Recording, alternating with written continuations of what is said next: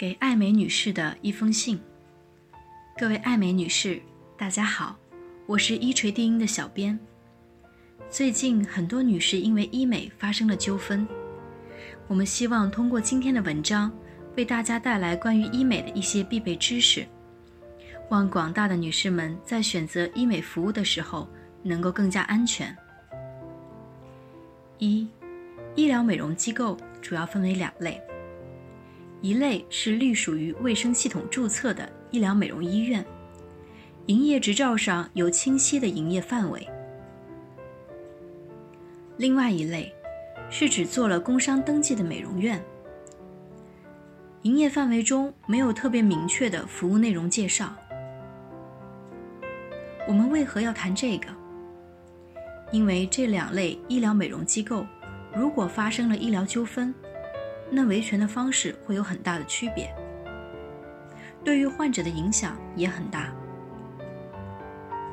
如果患者是在一家只隶属于工商局注册的美容机构做了医美服务，那发生了纠纷，在诉讼中都无法做医疗损害的司法鉴定，这对于维权来说大为不利。所以我们建议一定要去正规医院的美容科去追求美的服务，千万不可选错地方。我们之前评估过一个案例，案例中的患者就是在一家小的机构做的隆鼻手术，结果手术导致了严重的感染，虽然最后做了伤残鉴定，但是失去了做司法鉴定的机会。最终，患者的利益也受到了很大的损失。在整个治疗过程当中，一定要注意保存好所有的票据、病历材料、合同等资料。一旦发生了医疗纠纷，最起码我们手里握有证据，否则我们在维权的过程当中就会很被动。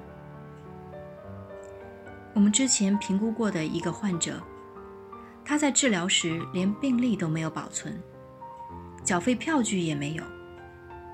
发生纠纷后，医院完全拒绝承认曾经为该患者提供过医美服务，最终的维权当然是一败涂地。所以大家要注意，一定要学会保护好自己。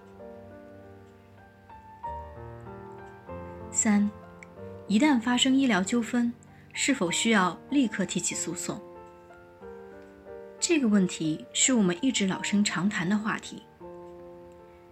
对于所有的诉讼来说，我们都建议一定要先评估分析，看看是否有诉讼的必要。否则，诉讼可能变成一场冲动的游戏，白花了钱，也没有维护好自己的权益。